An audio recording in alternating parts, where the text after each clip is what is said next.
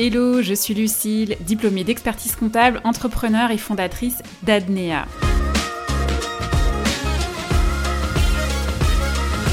Après plus de 17 ans passés dans la profession d'expert comptable, je suis devenue formatrice et coach business pour aider les futurs entrepreneurs à monter et à piloter leur boîte.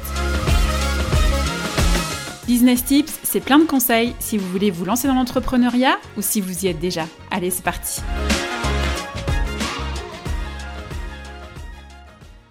Bonjour à toutes et à tous et bienvenue dans cet épisode dans lequel on va voir ensemble quelle est la solution pour vous assurer que votre offre se vende et pour vous assurer d'avoir des clients. Alors vous ne le savez peut-être pas mais le problème de la majorité des entrepreneurs qui échouent dans leur business c'est que leur offre n'attire de clients ou pas suffisamment. Et donc au bout de quelques mois, bien souvent, au bout de deux ans, quand les indemnités chômage prennent fin, ils doivent faire un retour en arrière et se retrouver un job salarié, avec évidemment le goût amer d'un échec entrepreneurial, même si c'est pas vraiment un échec en soi, mais en tout cas c'est comme ça euh, qu'il est perçu. En fait, il y a plusieurs problèmes à une offre qui n'attire pas ou peu de clients et très souvent on croit qu'elle ne se vend pas parce qu'on ne sait pas la vendre, mais le vrai problème ce n'est pas ça. Le vrai problème ce n'est pas que vous ne savez pas la vendre, le problème c'est que vous ne savez pas parler à votre clientèle cible. Vous n'avez pas besoin d'une technique de vente venue de Mars, Pluton ou Saturne pour vendre. Ce dont vous avez besoin, ce sont les codes de votre cible. De quoi elle souffre exactement Quels sont les mots qu'elle emploie pour exprimer ce qu'elle ressent comme problème douloureux? De quoi elle a besoin pour solutionner son problème? Quels sont les mots qu'elle emploie pour matérialiser cette solution qui viendrait résoudre son problème?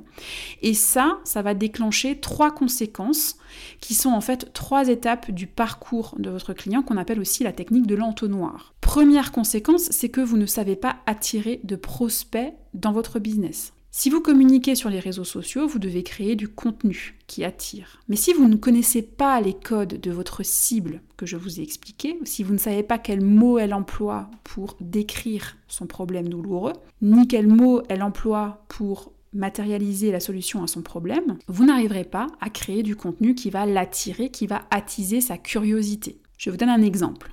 Vous êtes boulanger. Les clients d'une boulangerie, ils veulent quoi? Ils veulent du pain fait maison avec de bons produits, une bonne farine de qualité et pas excessivement cher non plus. Le tout vendu dans un magasin qui respire l'authenticité. Bon, encore que ça à la rigueur, c'est un détail. Si vous communiquez sur votre vitrine, votre vitrine, la vitrine d'une boulangerie, c'est quand même le premier vecteur de communication chez les clients. Si vous communiquez sur votre vitrine euh, avec une pancarte chambre de fermentation dernier cri pour dire que vous utilisez la machine de ouf dernier cri pour faire lever votre pain, vos clients ils s'en foutent. C'est pas un marqueur de différenciation, c'est euh, pas du tout ça qui va faire qu'ils vont pousser la porte de votre boulangerie. Eux, ce qu'ils veulent, c'est du pain fait maison avec de bons produits, avec de bonnes farines. Résultat, ils viendront pas.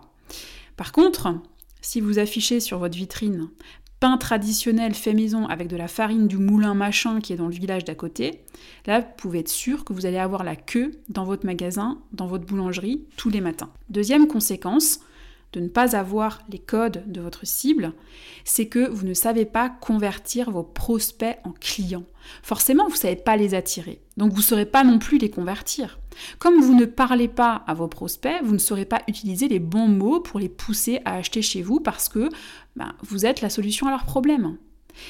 Troisième et dernière conséquence de tout ça, c'est que si avec tout ça vous avez quand même réussi à convertir, bravo, mais pour autant votre relation avec votre client va s'arrêter là parce que vous ne saurez pas les fidéliser. Ils seront très certainement satisfaits de votre produit ou de votre service qui solutionne effectivement leurs problèmes et répond à leurs besoins, mais ils ne sont pas impliqués plus que ça.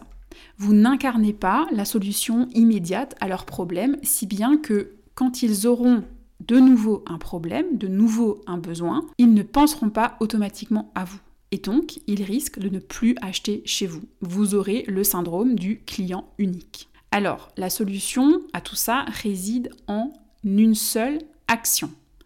Testez votre offre. Testez votre offre, pourquoi? Parce que ça va vous permettre de parler à votre cible, de vous imprégner de tous les codes pour pouvoir l'attirer, la convertir et la fidéliser.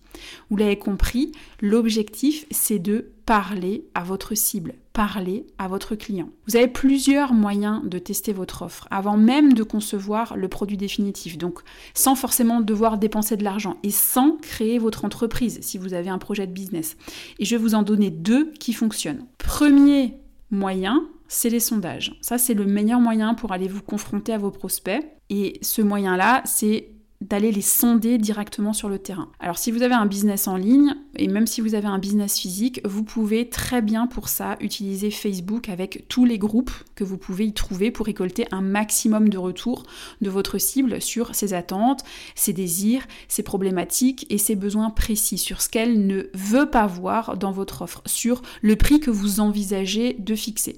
Essayez évidemment de poser des questions ouvertes dans lesquelles votre cible, votre, vos prospects potentiels euh, peuvent bien euh, détailler euh, leurs réponses pour avoir un maximum d'informations et de mots que votre cible emploie. Donc évitez au maximum les questions auxquelles on répond juste par oui ou par non, les questions fermées. Alors deuxième moyen de tester votre offre, c'est le bêta testing. Alors le bêta testing, c'est difficile de le faire sans dépenser un euro quand on vend des produits parce que pour faire tester un produit, vous devez forcément dépenser un peu d'argent pour produire ne serait-ce que les échantillons de test. Mais l'idée ici, ce sera plutôt de limiter au maximum euh, les dépenses.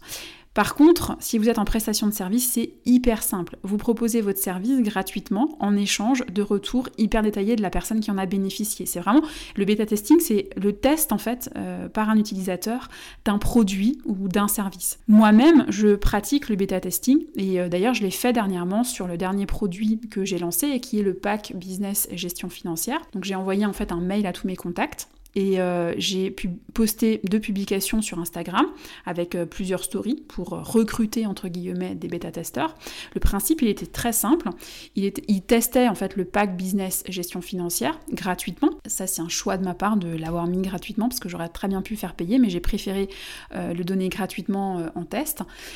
et ensuite, à une certaine date, je crois que c'était 15 jours après, je leur envoyais un questionnaire et je leur demandais de consacrer un petit peu de temps pour une visio si jamais leur réponse dans le questionnaire n'était pas forcément très claire pour moi ou que je voulais creuser un peu plus un sujet. Du coup, j'ai obtenu quoi avec ce bêta testing? J'ai obtenu l'assurance que mon pack business collait parfaitement aux besoins de ma cible. J'ai obtenu ben, des axes d'amélioration de mon produit que j'ai pu appliquer tout de suite après avoir eu les retours. J'ai eu aussi un échange avec euh, ma clientèle cible, même si c'était par questionnaire interposé, mais j'ai pu recueillir avec précision ce dont elle souffrait, de quoi elle avait besoin, etc. Et surtout, ça c'est c'est pas le plus important, mais c'est vraiment un élément important, j'ai pu obtenir de la preuve sociale. Parce que je mets toujours au bas de mes questionnaires de euh, bêta testing, de retour, une demande de notation de mon produit en, fonction euh, d'un nombre d'étoiles, donc euh, une étoile, deux, trois, quatre, cinq. Et sur les questionnaires de retour, euh, il était tout le temps noté 5 étoiles par les bêta-testeurs. Donc je m'en suis servi forcément pour ma page de vente en tant que preuve sociale, pour, prouver que mon produit a plu et que vraiment il est la réponse à un besoin exprimé par ma cible. Une fois que tout était bouclé, j'ai fait mon lancement le mois dernier d'ailleurs sur Instagram, sur LinkedIn, et en email marketing et bingo, j'ai vendu. Alors personnellement, moi j'ai fait le choix, euh, je vous l'ai dit juste avant, de faire un bêta testing euh, gratuit. Donc mes testeurs n'ont absolument rien payé parce que dès l'instant où c'est payant, on recrute un petit peu moins de personnes. Et euh, pour ne rien vous cacher, j'avais pas envie de me faire chier en fait à faire une sorte de mini lancement de mon produit en bêta testing où il fallait payer la moitié du produit, nanani nanana, enfin bref.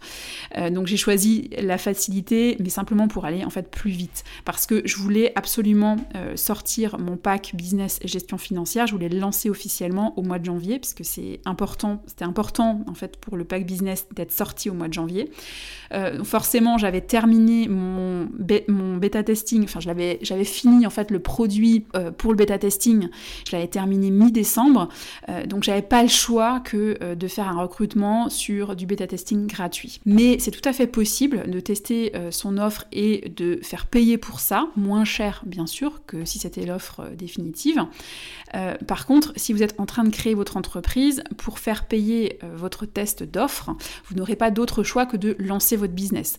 La gratuité d'un test, justement du bêta testing gratuit, vous permet de ne pas devoir créer votre entreprise tout de suite juste pour ça. Donc sachez que le test de votre offre, c'est quelque chose que je vous accompagne à faire dans ma formation et vous en avez d'ailleurs un échantillon euh, dans ma mini formation gratuite. Donc si vous voulez y accéder, je vous donne rendez-vous dans les notes de l'épisode où vous aurez le lien d'accès. On arrive à la fin de l'épisode, j'espère qu'il vous aura plu. Un petit rappel pour mettre une note 5 étoiles à ce podcast sur votre plateforme d'écoute préférée et notamment Spotify et Apple Podcast pour soutenir le travail et à vous abonner pour être notifié des prochaines sorties d'épisodes. À bientôt!